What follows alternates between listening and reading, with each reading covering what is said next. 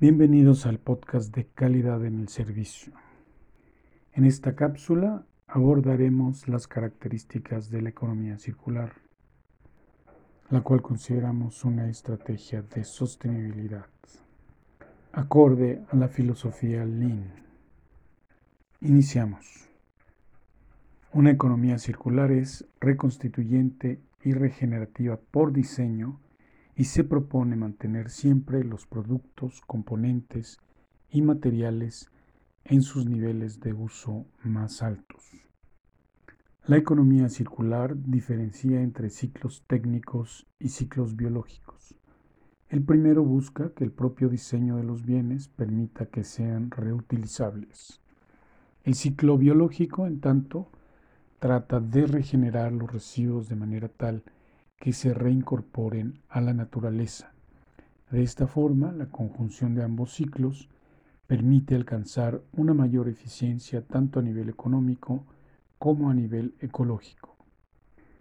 En los ciclos biológicos, los alimentos y los materiales de base biológica, por ejemplo algodón o madera, retroalimentan el sistema a través de procesos como el compostaje y la digestión anaerobia.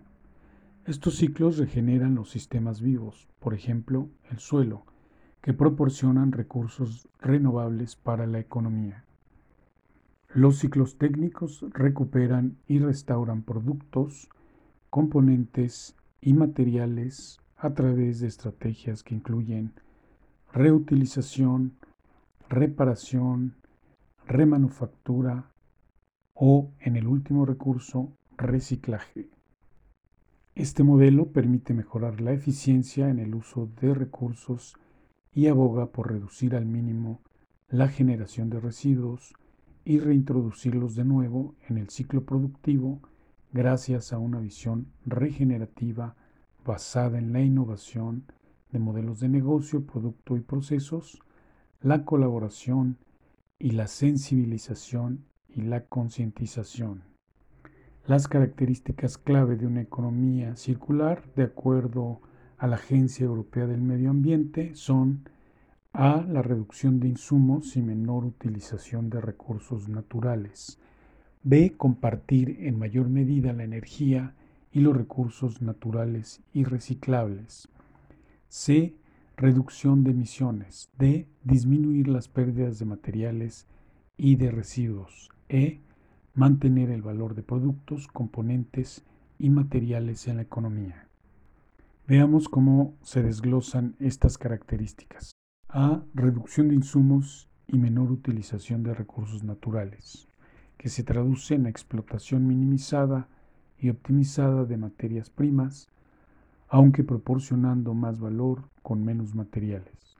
Reducción de la dependencia de las importaciones de recursos naturales, utilización eficiente de todos los recursos naturales, minimización del consumo total de agua y energía.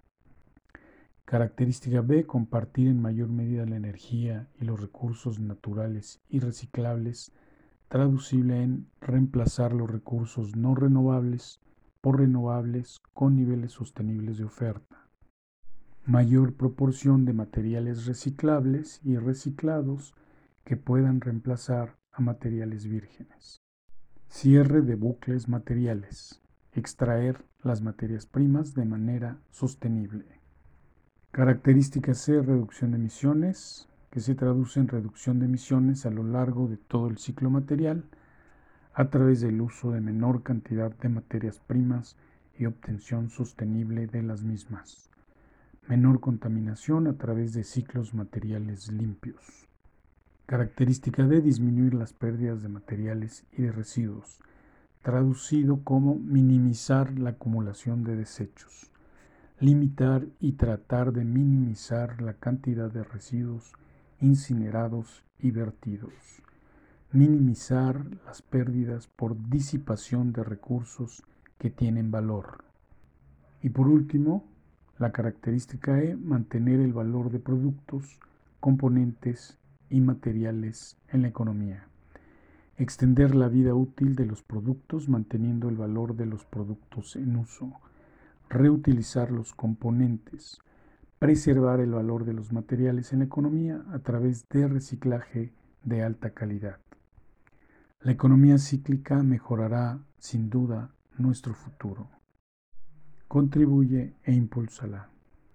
Recuerda que la necesidad es la madre de la invención, lo dijo Platón. Hasta la próxima.